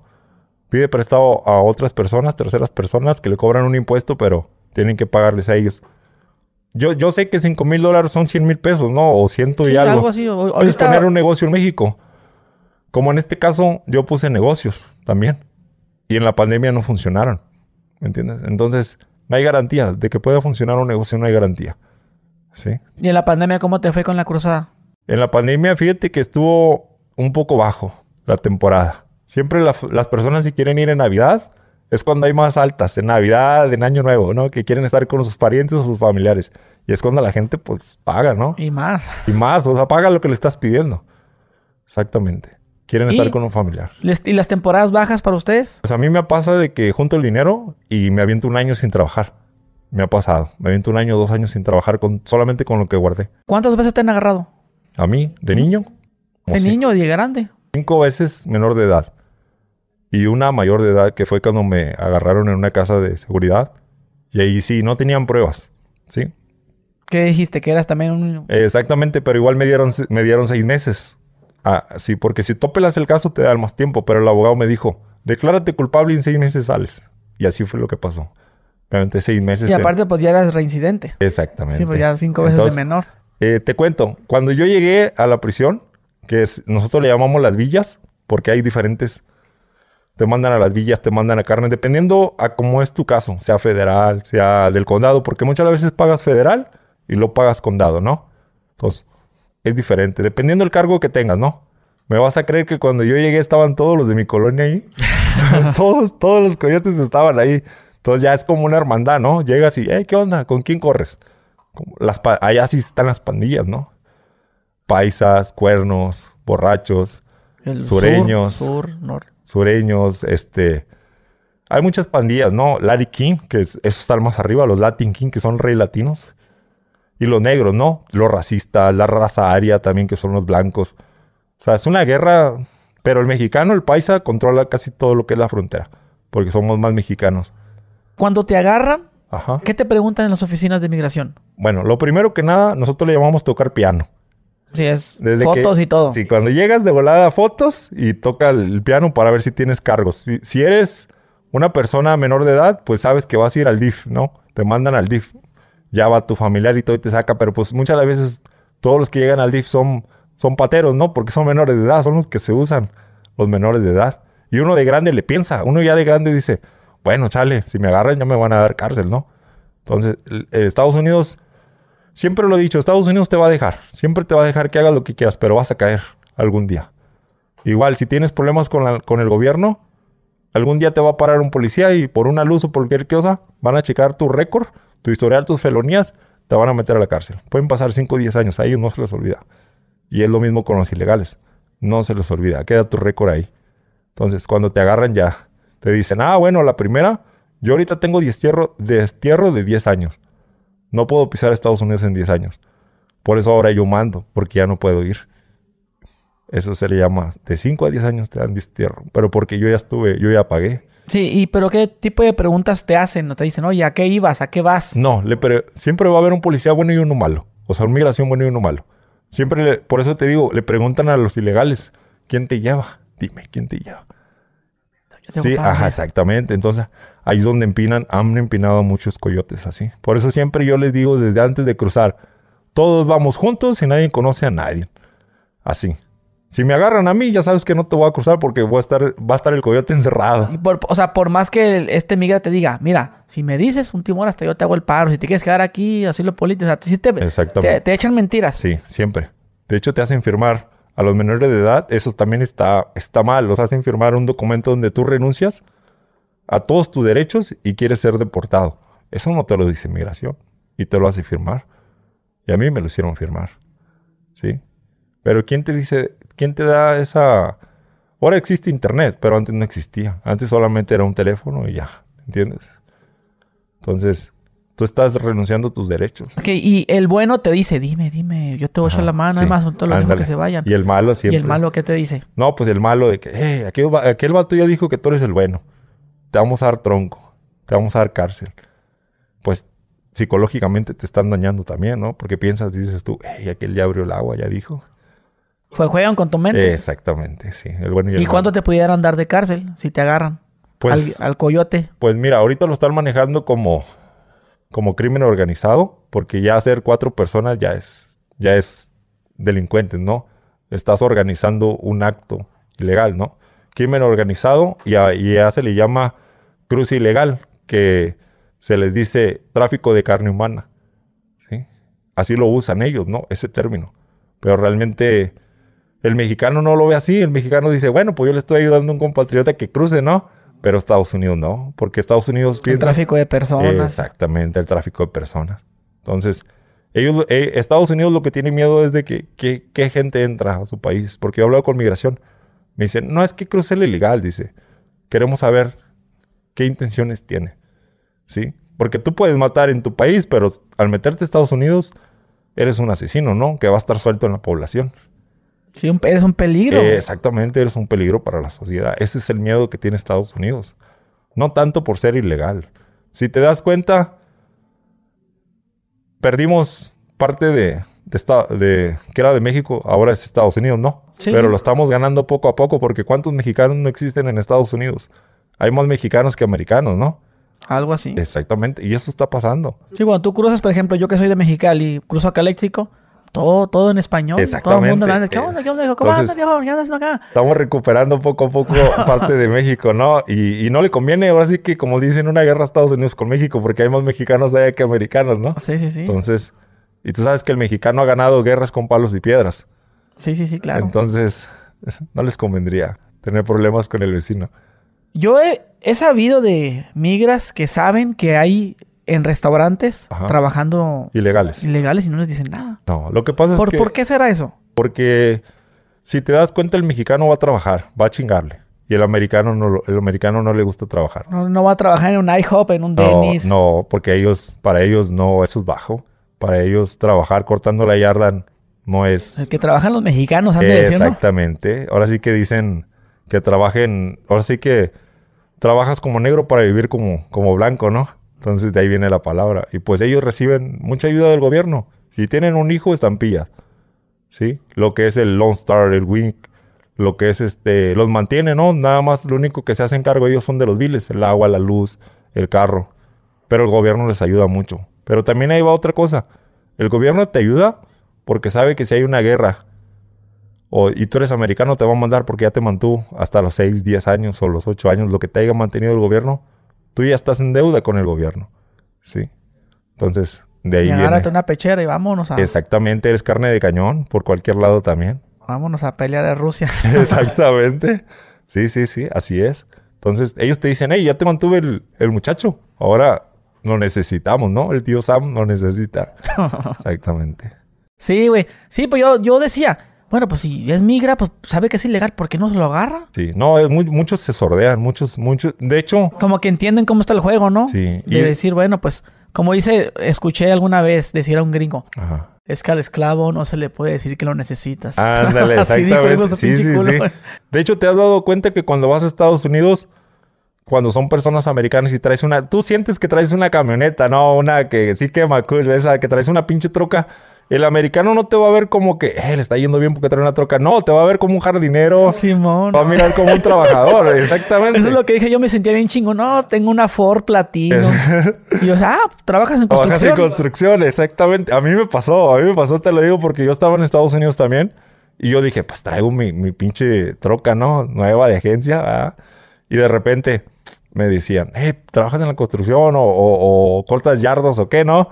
Y yo, no, ¿por qué? Porque pues esa troca nomás la usan los trabajadores. Simón. Y ellos no, ellos pues traen... Y traen mexicanos, güey. Los mexicanos son los que se toman la Son troca. los mismos. Esta es la Silverado y estas las otras. ¿Te has dado cuenta que el americano, Sierra. el americano trae un carrito chiquito y, y Es que allá lo que rifa en realidad son los deportivos, güey. O sea, quieres saber si tienes lana, es un carro deportivo, güey. sí, un Porsche, un Camaro, un, un Sí, un Ferrari, un BMW, un Tesla.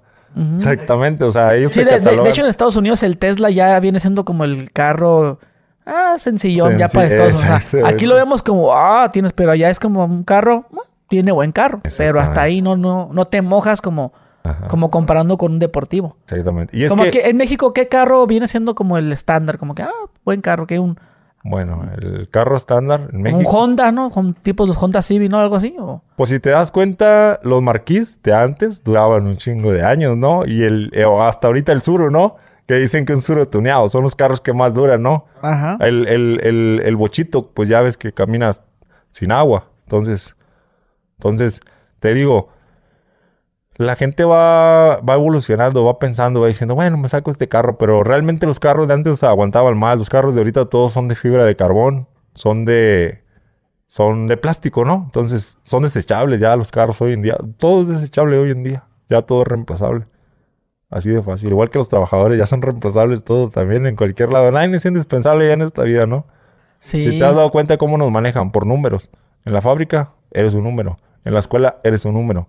Eres una estadística más, no eres una persona. Y la gente no lo entiende. Vive en una burbuja todavía. Oye, y si a ti te agarran, son Ajá. 10 años. De destierro sí, porque ya me dijeron que... Ah, no, no, 10 años que no puedes ir o 10 años de prisión si te agarran. Son 10 años que no puedes ir y te los pueden multiplicar de 10 a 20. Ok, de, de No, cárcel. Exactamente, un juez te dice. Y por ejemplo, si yo soy ilegal y ya he cruzado, Ajá. Te he dan un intentado, aviso. he intentado cruzar varias. Te dan- Te dan un aviso. El, el primer aviso, ¿cómo es? A ver, El primer aviso no, no, el primero no te dice nada. Nada Más más te deportan. para Tijuana, para Mexicali, para esos lados. Bueno, a mí me pasó que me dijo en migración. Yo lo que hago es mandarlos al lugar más lejano para que tarden en regresar. Así me lo dijo. O sea que si entran por este Matamoros, Ajá. Sí, por Mexicali, Tijuana, por donde haya frontera, ¿no? Te mandan para que tardes en, en trasladarte otra vez al punto de origen y volver a cruzar. Eso lo hacen ellos. sí, porque si, si cruzas por Tijuana Ajá. Y y te, te, regresan a Tijuana, Pues vas a cruzar otra vez. Sí. De hecho, a mí me pasó varias veces, ¿eh? Me decían, otra vez tú. Me decía migración. Te acabamos de agarrar ayer, antier y otra vez tú. Pero era por, por lo que te digo, porque muchas de las veces nos confundían también. Pensaban que éramos los, los y, mismos. y porque no te todos- tratan mal.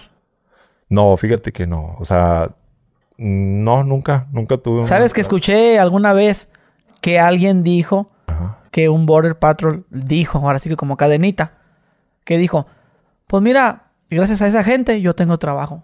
Ah, ok. Pero es que eso es lo que te digo. Muchas, muchas de las veces las migraciones vienen también de padres que fueron ilegales. Sí.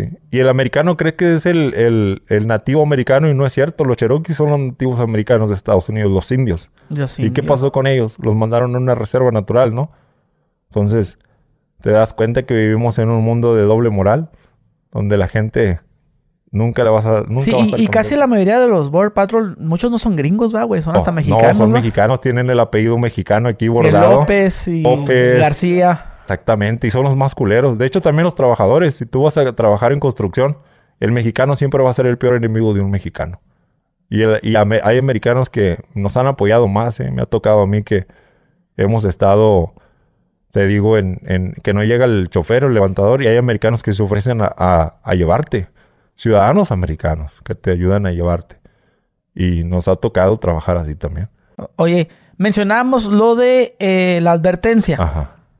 Ok, este te ya, pues vale, pues la primera vez para atrás. Segunda vez que es advertencia. Eh, pues la segunda vez ya es una llamada de atención, ¿no? Allá, Ya, ¿con allá qué la- quieres? allá A le llaman felonías. Y te dice, a ver, ¿qué quieres? Carta abierta. No, pues quiero ir a- O sea, sí, sí puedes tirar la llorona. Sí, sí, es que yo sí. voy a esto. Porque ellos te preguntan a, a dónde vas, con quién vienes y qué vas a hacer. O sea, ellos te investigan antes de... Tienen Y un- si yo digo, pues es que mire, mi esposa está en Los Ángeles. Ajá. A ver quién es tu esposa. Exacto. Sí, es una investigación previa. sí. Y, y la fichan a ella. O sea que si después me agarran, van, le tocan la puerta de su casa. Ajá. No, porque ahí ya sería el ICE. Ahí ya el ICE ya maneja si, si hay un problema de seguridad nacional, digamos. Pero no, no. O sea, no... Yo hasta ahorita... O sea, si, si te agarran es bueno decir Sí. lo que quieres ir a hacer. Mira, voy con mi tío que tiene un negocio de palmas. sí, Sí, sí, es bueno que lo digas. Sí, es mejor decir la verdad, siempre. Mira, en Estados Unidos, como cuando cruzas la frontera, le gusta que le digas la verdad. Si no declaras impuestos o lo que llevas, ellos te dicen, tienes algo que declarar. Si no lo haces es porque, porque no tienes palabra. Entonces, ahí ya caes en residir en, en algo ilegal, ¿no? Entonces, en Estados Unidos es lo mismo. Tienes que hablarle con la verdad. No le gusta que le diga... A Estados Unidos no le gustan las mentiras. Si tú vas a sacar la visa también. Ellos ya te investigaron antes de que tú vayas a la cita, ¿no? Y tú vas a la cita y mientes, te la van a negar, porque ellos ya investigaron. Entonces, a ellos no les gusta que mientas. Que, que ese es un tema que yo he dicho. Ajá. Estados Unidos sabe a quién sí, a quién no dársela. Exactamente. Y puedes Yo- tener yo- mucho dinero y Eh, no te la van a dar. Yo, yo lo dije, dije, bueno, pues yo ganaba bien. y- Ajá. Y, yo, yo, pues yo intenté seis veces, güey, sacar la visa. Bueno, yo te voy a... En alguna vez, perdón, en alguna vez dije, ay, tres. No fueron tres, fueron seis, güey. No. Entonces, ¿qué hice yo? Cuando mi situación empezó a mejorar, Ajá. empecé a pagar impuestos en mi país. Exactamente. Empecé a tener una propiedad. Pagar las deudas, ¿no? Ajá. Y ya que, mágicamente, ah, no, no, no, no, no, no, no, no, ya tu visa. Después de seis, seis veces, güey, que yo decía, a ver, necesito una, me negaban la visa y yo, necesito una segunda opinión. Siento que, que no es justo, ya me sentía en ese Sí, papel, sí, ¿no? sí. Y ahí venía un supervisor, no, sí, negado. Pero cuando mi situación cambió, Ajá. Que ya podía demostrar que ya pagaba mis impuestos, Sí. que ya tenía mi dinerito en el banco, Es una buena persona para que poder una entrar al persona país. que, que, te, ajá, que sabían ellos, porque lo- Estados Unidos lo que quiere es que no te quedes a vivir ahí. Exactamente. ¿Por qué? Porque pasa lo que ya dijiste. Exactamente. Te tengo que mantener y pues la idea no es esa, ¿no? Yo quiero, eh, de hecho es al revés. Tú dame tu dinero a mí. Exactamente. Tú vente a gastar tus dólares aquí en el In Out, en tu ropita en Ross, Sí. en Burlington. Ándale, exactamente. y Y, quieren la, llévatela. la economía. Que en México es lo mismo. Recibes dinero del cártel, es levantar la economía. Recibes dinero de los ilegales, es levantar la economía. A ellos no les importa de dónde salga el dinero. Ellos lo que quieren es levantar la Exactamente. economía. Entonces Estados Unidos es lo quiere mismo. para ahora sí que ir avan- avanzando. Y esos, ellos ya te investigan, güey. O sea, no, tú no puedes mentirle en la visa. Sí, es que no, No, ellos ya están Tú en dile la- verdad y sí te la dan, güey. Te voy a decir algo. Estuve platicando hace poco tiempo con alguien que aprueba las visas. Ah, ok. Y te voy a decir que él me, él me lo dijo. Si yo te apruebo la visa a ti, yo me hago responsable de ti. Eso, eso, eso es algo que Eso también. me lo dijo Eso él. me lo habían dicho también. y sabes que- que... ese es el problema, que si él te da la visa a ti, él va a tener problemas con, O sea, si, con el o sea que si resulto ser un terrorista, Él tiene la culpa. Porque él está firmando por ti. o sea, ¿quién? A ver, ¿quién le dio la visa a Jonathan? Johnson, Smith, no sé qué. Bueno, y se, y se abre una averiguación previa a esa persona. De hecho, hay personas que la- en Estados Unidos se les llama madrinas. Si tú caes a la cárcel y antes de que llegue migración, tú pagas la fianza. Hay, hay personas que pagan la fianza. Te hacen firmar a ti, si tú eres americano o, o lo que sea. Dicen, ¿te vas a ser responsable de esta persona? Sí. Ok. Pero si a la segunda vez tú vas y, y cometes un crimen, no van a ir contra ti. A ti sí te van a encerrar, ¿verdad? Pero van a ir con la persona que firmó por ti. ¿Por qué? Porque estás a, a cargo de esa persona, como si fuera un menor de edad. Estás a cargo de esa persona. Así. Fíjate que, qué dato curioso. Yo lo sospechaba eso Ajá, que dices. Sí, sí pasa. Dije yo, bueno, pues, pues el gringo, pues ¿por qué no dice que sí ya? No, Se deja de problemas, ¿no? no, porque es un riesgo también para ellos. O sea que voy yo, Ajá. este, Te voy a decir algo. Me- Como te ven, te tratan. sí. Así es, siempre. A donde quiera que vayas. Y la, te voy a decir La también. imagen de la vestimenta La importa. imagen, exactamente. La gente no cree. El gobierno de Estados Unidos, si tú cometes cualquier felonía, crimen, robo, secuestro, lo que hayas hecho, automáticamente eh, ellos tienen la manera de encontrarte, investigarte. Pero te dejan ser. Te van a parar algún día, te va a parar un policía por una luz rota. Te va a parar algún policía por, por exceso de velocidad o te pasaste un sign, un alto. Entonces, eh, ahí es cuando ellos checan, no te has dado cuenta que ahí checan el récord. Y dicen, ah, ven para acá, tú ya debes. Entonces, ellos te dejan ser. Ellos te dejan siempre, te van a dejar ser 10, 20 años, hasta que cometas cualquier error y vas a la cárcel. Así pagas. Hay sea gente que... que ha pagado así. No, no puede hacer menso al, al Mm, gobierno. Jamás. Ellos te dejan ser, siempre. Igual que lo que te Por digo. eso uno dice, ¡y qué inteligente soy! Ah, dice, no, no. "Sí, el gobierno no, me la pela. No, no, no, no. Son más inteligentes que uno también. y en esas pláticas, digo, si se puede eh, hablar, eh, la plática que tuviste con esta persona que aprueba las visas, ¿qué, qué otro dato te dio ahí? Digo, que nos pueda servir Ah, para la gente que quiere tramitar, porque yo pienso que, bueno, yo aconsejo ah, que pues que saquen su visa, ¿no? sí. Y que si tienen lana, pues que la inviertan en su país. ¿Te te has dado cuenta que muchas de las veces todos nos endeudamos en buro de crédito, ¿no? Sí. También eso te afecta en el historial para poder sacar una visa. Porque Oh. saben que eres una persona Morosa. morosa. Eres eres una persona que no eres confiable. Ellos le llaman no confiable. Entonces, tienes que estar bien. Porque te digo, ellos te investigan todo. Buro de crédito, si debes una casa, si saben que ya vas a perder, si tu, si tu trabajo vale la pena, van a decir, bueno, no se va a ir a Estados Unidos. Pero si miran que pues eres una persona que no trabaja, que no tiene ingresos, que no eres responsable ni en tu país, saben que vas a causar, a causar un daño a- en Estados Unidos, ¿no? Entonces, mm, ¿Él, te la van a te, negar. te dijo eso él también? Sí, me lo dijo, exactamente. ¿Qué y he otra? platicado, te digo, con migraciones, exmigraciones.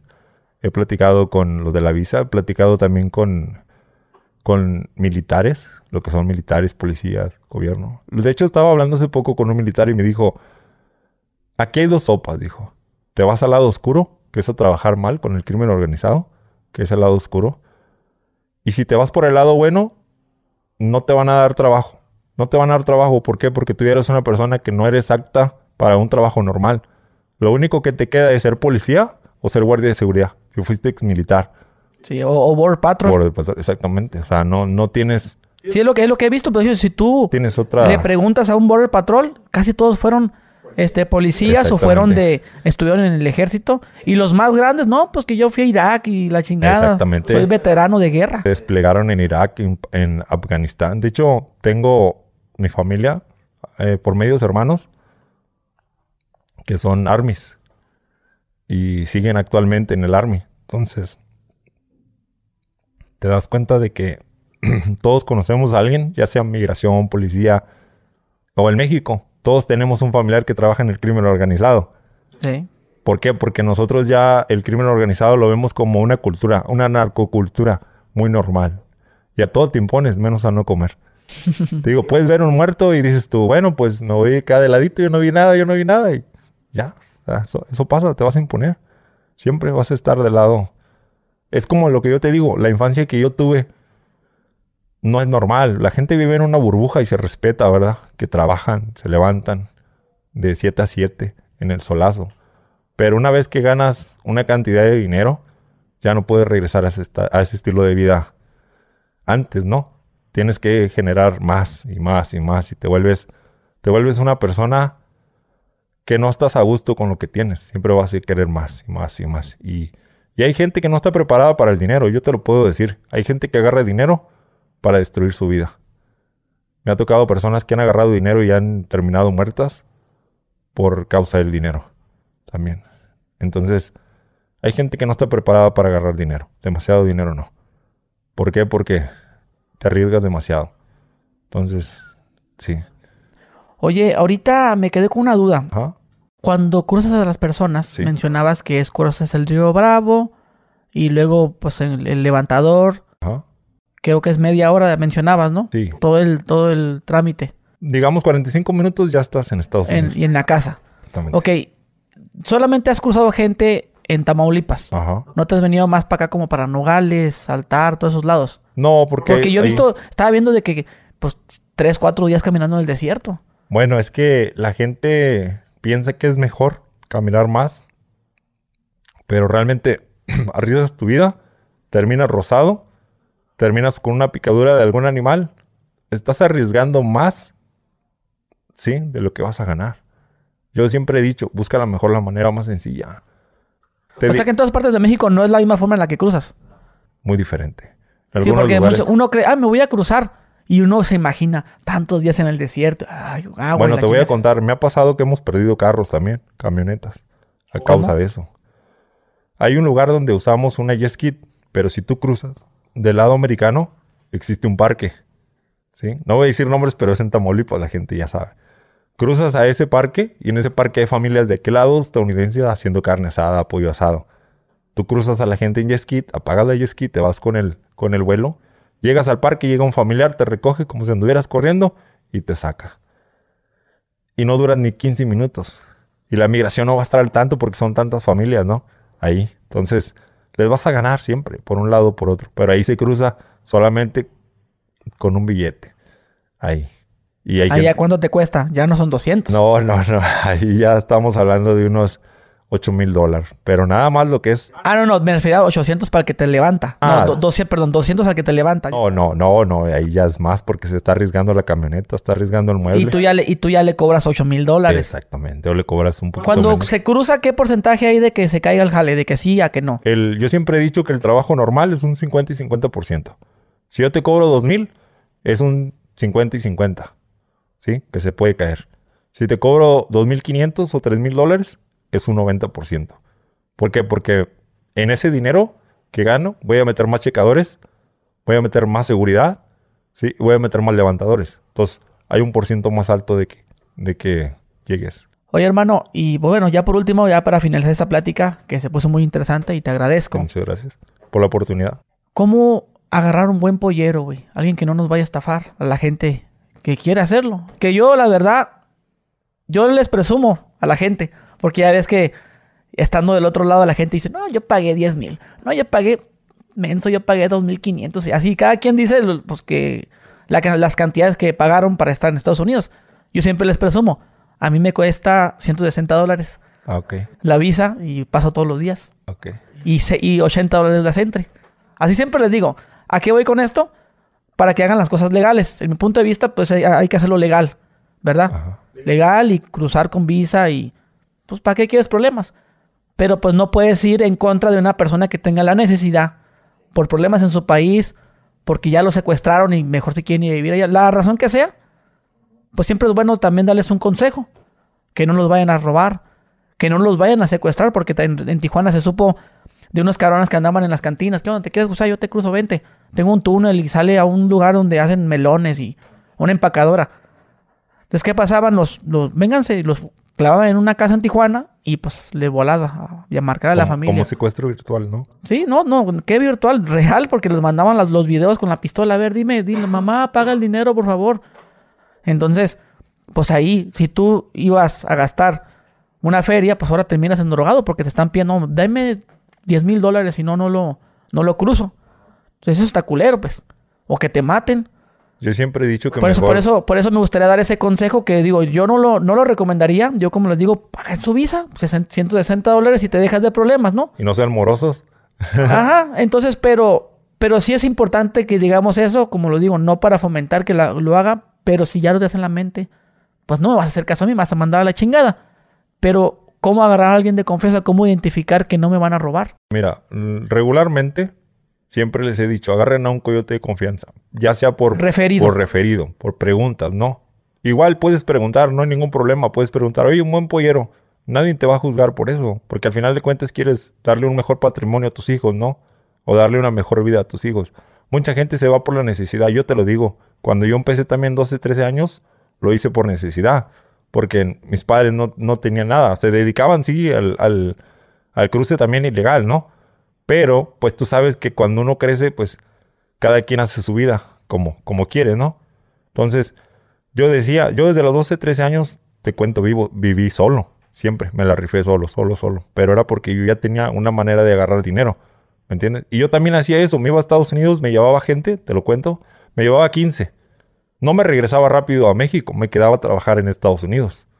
Una semana, dos semanas, tres semanas, me regresaba. ¿Haciendo qué en Estados Unidos? Pues, trabajabas este, muchas las veces en la construcción, poniendo el tallo, poniendo el roofing. ¿Y, ¿Y eso? ¿No tiene necesidad? Pues no, pero muchas las veces uno lo hace por, por digamos, por decir, ay, fui a trabajar. O sea, ya no te la van a contar.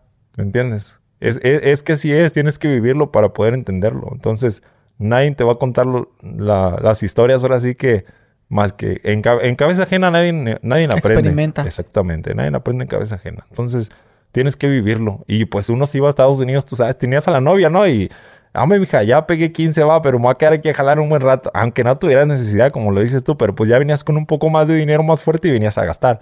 Estabas levantando la economía, ¿no? Ibas a la disco y te gastabas 15 mil, 20 mil, 30 mil pesos. ¿Sí? Que persona normal no los va a gastar en una botella, ¿no? Entonces, ahí es donde estás fomentando también. ¿Qué es lo primero que dicen? Ah, pues yo quiero ser como él porque él cruza gente, ¿no? O quiero ser como él porque trabaja en Estados Unidos. Y la gente que está aquí dice, eh, pues yo también me quiero ir para allá, pero es la necesidad. La necesidad te hace hacer muchas cosas. Te digo, pues no puedes dormir, no puedes comer, pero lo haces por, por tu familia, ¿no? Para darle una mejor vida, ¿sí? Y pues tú sabes de antemano que aquí puedes trabajar y trabajar, pero no es lo mismo. Es mejor ganar en Estados Unidos y venir a gastarlo. Porque ya también un peso, un dólar es un peso también. Mm, Entonces, sí, sí, sí. vives igual. La renta, el agua, la luz. Entonces, es mejor ir a trabajar y chingarle y, Y a y a gastárselo acá. No, ahora sí que llegan con una pinche trocota al rancho, ¿no? llegan con una pinche trocota al rancho, una chillene, ¿no? Y ahora sí, ¿qué onda? No, pues le fue bien, ¿verdad? En Estados Unidos. Ah, bueno, que sí. Bueno, pues ya lo saben, mi gente. Pues saquen su visa, ¿no? si ya lo hacen, pues ni modo. Eh, ya tenemos tiempo, a la gente lo sabe, que queremos entre- entrevistar a un pollero que sepa en verdad, güey. En este caso, pues consideramos que sabes.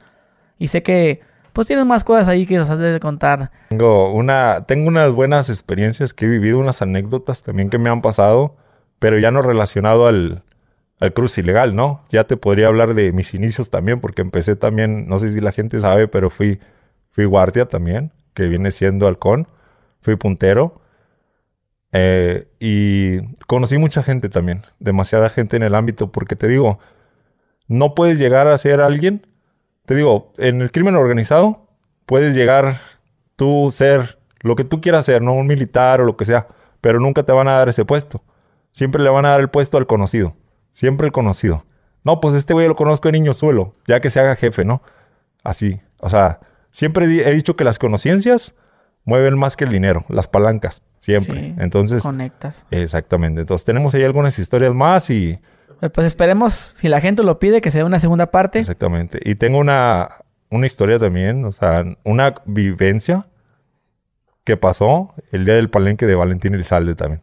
Pero bueno, mi gente, ya lo tuvieron ahí. Dejamos sus redes para que lo sigan. Y nos vemos. Adiós.